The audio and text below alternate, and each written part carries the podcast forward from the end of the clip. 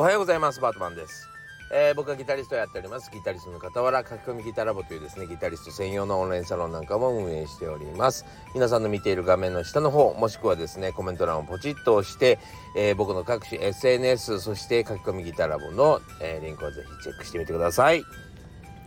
さあというわけでですね今日は先頭に立とうということでですねお話ししていきたいなと思います。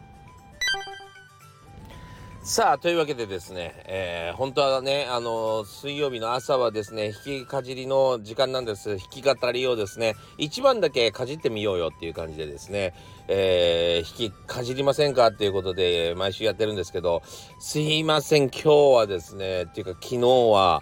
全然時間が取れませんでですね、まあ、あの今日、え前日収録しておりますが今日はですあの今日はですね 皆さんにとっての昨日の僕はですね、えー、朝7時からですね深夜の2時ぐらいまで仕事を今今2時半なんですけど、えー、仕事をしておりまして今シャワー浴びてですね、えー、今収録しているところなんですが、えー、そんな感じでですねドタバタドタバタドタバタドタバタしてしまいまして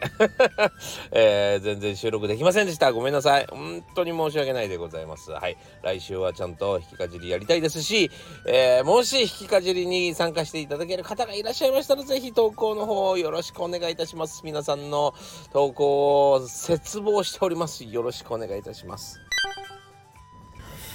というわけでですね今日は今日の近況というか、まあ、今日何やったかっていうところでなんですけども、えー、今日はですね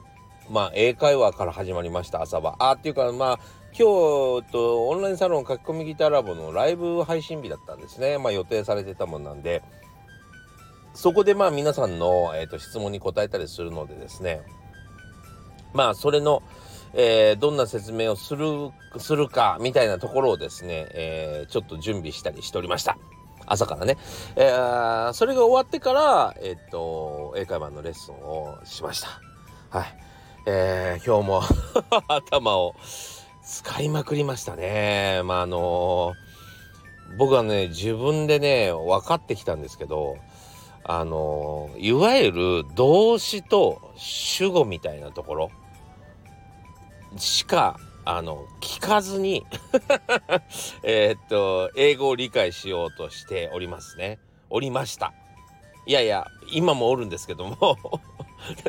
おるんですけども、仕方がないこればかりは。そう。なので詳しくえー、わからないっていうところですね。そう。えー、今日もですね質問でえっとね、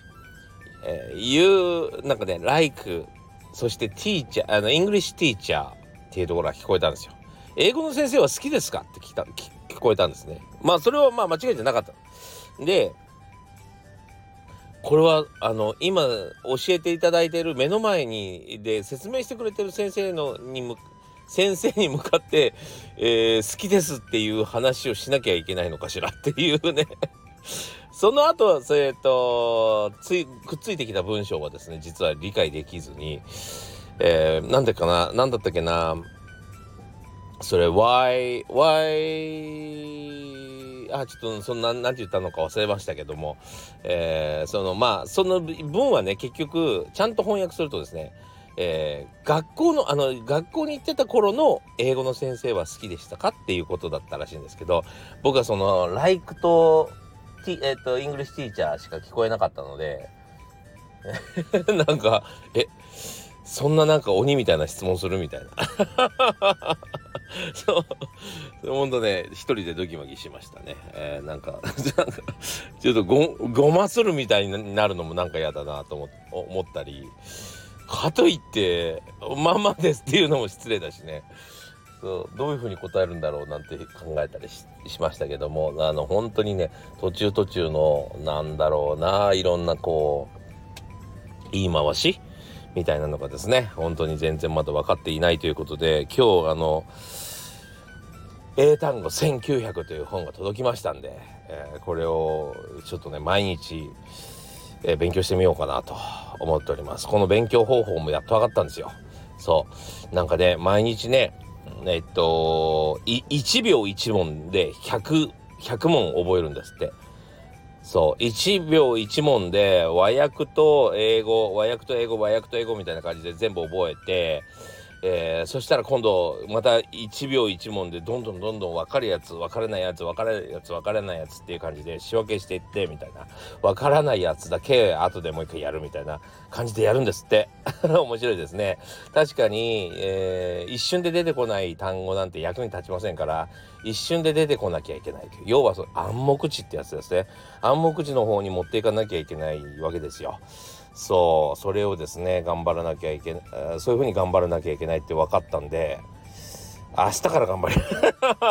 今日からやれよって感じだけどね。もう今日はちょっと 疲れました。もう疲れたんでねちょっとこのまま寝させてもらってもいいですかね。はい。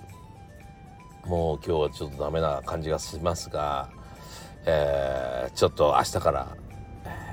なんだろう、100問だから、い、1回100問でいいらしいんですよね。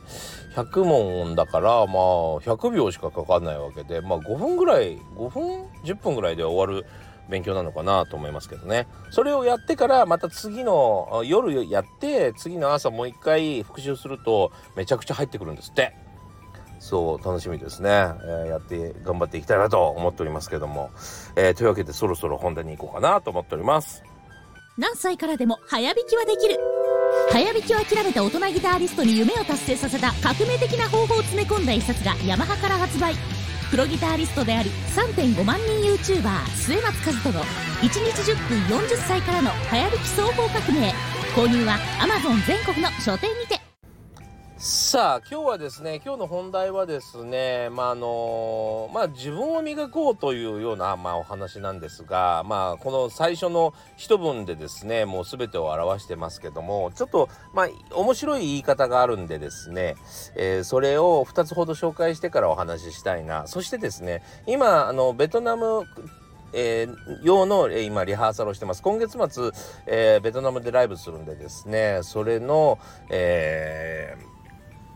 何まあ、リハーサルの中で、えー、まあ、えー、お話ししたことでもあり、まあ、うちのオンラインサロンって、えー、経営者さんとかが多いんですね。えー、社長さんとか、えー、その人たち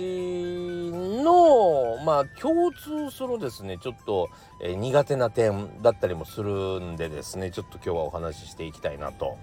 えー、思っております。で、ちょっとね、面白いこれの表現の仕方が2つほどあるので、これご紹介させてください。えー、一つはですね、蝶々を、ね、蝶々をですね、えー、追いかけることに夢中になってはいけない。ね、えー、庭を整理して、綺麗な庭を作り、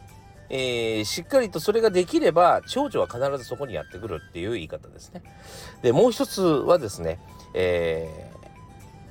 絵の話をするんじゃなくて要は中身の絵での話をするんじゃなくて額縁の話をするやつはダメだっていう話を、えー、したりしますね。これは両方言い方があります。まあでも大体同じようなことですね。えー、否定的に喋っているかまあこういうふうにすれした方がいいよみたいな、えー、話の仕方かっていう違いだけだと思います。まあえっと蝶々の方はですねまあ誰もがそうなんですけどああいう人になりたいとかああいう仕事がしたいとかっつって夢ばっかり追い求めがちになるんだが、えー、結果的にはですね、えー、そそこに夢中になるんじゃなくて自分が持っているものをちゃんと磨き、えー、自分をしっかりとさせることによってその、えー、ラッキーはおのずと向こうからやってくるという言い方ですね。これもすごくいい言い方だと思います、えー、ちょっとこれはでもう一つのやつは否定的ですけどもえー、自分に目を向けずですねその額縁ばかりに、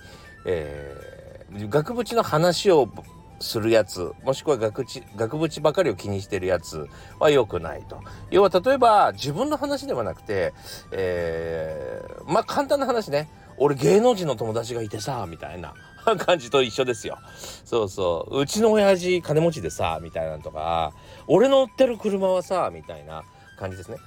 そうえー、こういう人間になってはいけないと。まあ同じことですね。まあ、人間を育てようということですね。でもね、これってね、正直な話さ、あのー、非常に、まあ僕もですね、えー、こういう人間だったように思います。っていうかね、えなんつうんだろうなまあいわゆる経営者さんって、えー、こっちタイプの人たちも非常に多いかなと思うんですね。でなんでかっていうとね世の中ってさやっぱりうん名刺の肩書きに結構弱いでしょみんな。結構弱いよね。そう結構弱いし何をしてきたか何者なのかっていうのがですね、えー、まあないとですねすごくやっぱり安っぽく扱われたりするわけですよ本当に。だからまあ僕なんてミュージシャンやってきてますでいろんなお仕事させてもらいましたそれはね本当に、えー、ありがたいなと思っておりますがいろんな仕事させてもらいましたっていうだけだったら多分ほとんどの人が、えー、相手してくれないと思うんですよね。なので、えー、僕が関わってきた、まああの仕事先と言ったら ちょっと平たくなっちゃうけど、まあ、アーティストの皆さんの名前をお借りしてですねこういう方々と、えー、ご一緒させていただきましたというそこに、まあ、あの利益をもたらしてきましたよっていうねえー、ことを、まあ、看板に書かないとっていうか、まあ、ほとんどの、うん、僕みたいなプロミュージシャンやってる人って、えー、プロフィールにそれ書いてると思うんですね。でも本当はさあの自分がやったこ自分一人でやった仕事でも何でもないわけって言うとあまりにもちょっとあの自己否定すぎるかなとも思いますけどもまああの例えばなんだろうな誰でもいいけどまあそのあ有名なアーティストさんっていうのはその人が頑張ってプロジェクトを大きくしてきてまあ僕らはそれを受けて仕事してただけ仕事しただけだから僕の功績じゃないんだよね。そう。でもその功績を取りに行って、えー、それをちゃんとプロフィールに書いたりしたあとは自分の信用に使ったりとかですね、えー、ことする方が必ず仕事をしやすいからですね、えー、そっちの方がついつい優先になってしまうっていうことが多分あるんですね。だからまあ見栄えばかりよくしがちってことですよ。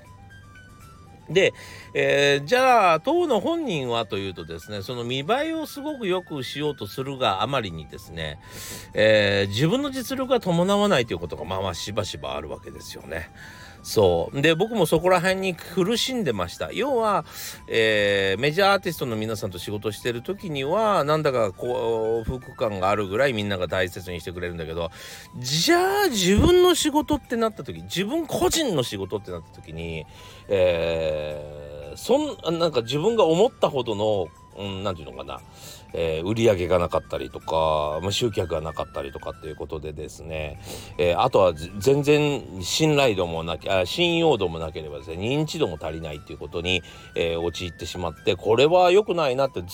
っと思っていました。そうそこでまあじゃあ YouTube やってみますかねっていうところだったんですよね。そう一番最初はね自分のプロジェクトをちゃんとやんなきゃね。自分のプロジェクトをやる前にまず知ってもらわなきゃね。まあとりあえずじゃあ知ってもらえるっていうことでえー、まあ YouTube とかやってみましょうかねっていうことなんですよね。それで本当にやってよかったなと思ってるんですよ。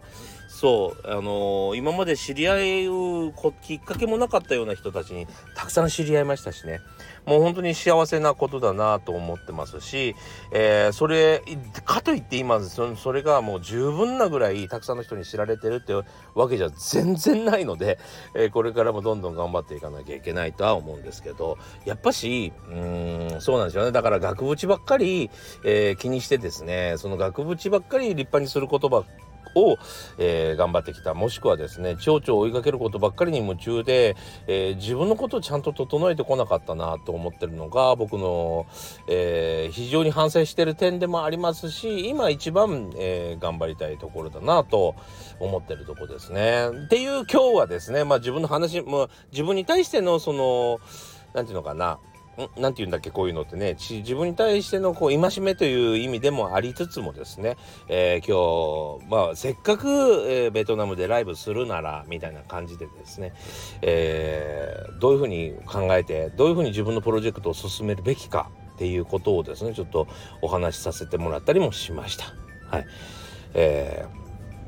ー、結構ここってすごく大事なんじゃないかなという。でもやっぱしその額縁を立派に先にした方がね先に額縁から手をつけた方がスイスイとはいくんですよ。そう。例えばそうだな。まあ商品販売にしても世の中で売れるものを売った方がいいし。そう。だからいつ僕らが使ってるような日用品とかでもさやっぱりえ CM で流れてるから買ってたりとか買ったりとか YouTuber の人がおすすめしてたからえ買ったりとかっていう感じで誰かのコマーシャルでえ動いてることの方がまあほとんどじゃないですか自分で選び抜いてこれを買ってますなんていう人はなかなかいないと思うんですよね。そう本当に特殊な人例えば俺は肌が弱いんで、えー、俺の肌に合うのは探しました私はね。そうだからそういう風にしてると話は別なんだけどそれ以外でじゃあ全部こだわって何か買い物してる人っていうのはなかなか難しいかなと思いますね。そうそんな風にまあ誰かの噂だったりとか宣伝に乗らされてるっていうのは当たり前なのでやっぱりまあその人のことを深く知るにはまずはですねその額縁が立派じゃないといい絵なんじゃないかとすら思え思ってもらえないっていうのはまあ本当のところで。でもそこにかまけてしまうと本当に自分が育たないんですよ。だから僕はあの一時期からまあ額縁を立派にした方がいいいいと思ってるんですね。額縁はいつかは、えー、自分の身の丈に合う立派なものにした方がいいと思いますが、えー、まずは額縁を立派に見せる。これは何て言うのかな。先にできることなので、えー、先にしながらもですね、えー、それをまず何見てもらって人が増えていってる間になんとか猛ダッシュで自分を成長させなきゃいけないんじゃないかと。もうそれが猶予だと。あくまでもねその額縁を見せてる間額縁を作ってる間がですね人生の猶予かなと思います。そう。それで中の絵に目みんなが目向いた時に、えー、見劣りしないものになってなきゃダメだなっていう感じでしょうかね。うん、えー、そこまで持っていくのがすごく大事かなと思いますね。はい。というわけでですね、えー、ちょっと、まあ面白い表現が2つほどありましたんで、えー、ちょっと今日はご紹介しながらですね、えー、まあ自分を育てていこうみたいなちょっとお話をですね、させてもらいました。やっぱり中身ですからね。はい。中身がないと何にもないなこいつみたいな逆に薄っぺらに見えますからね、えー、頑張って自分のことに中心あの自分のことを自分がいくらちっちゃくても情けなくてもちゃんと足元を見てですねしっかり一歩でもいいから進めていきましょう自分のことを育てましょう。えー、僕も頑張っていきたいなと思っております。というわけで、えー、今日は、えー、引きかじりなしで失礼いたしました。というわけでですね、今日も良い一日になりますように。それではまたね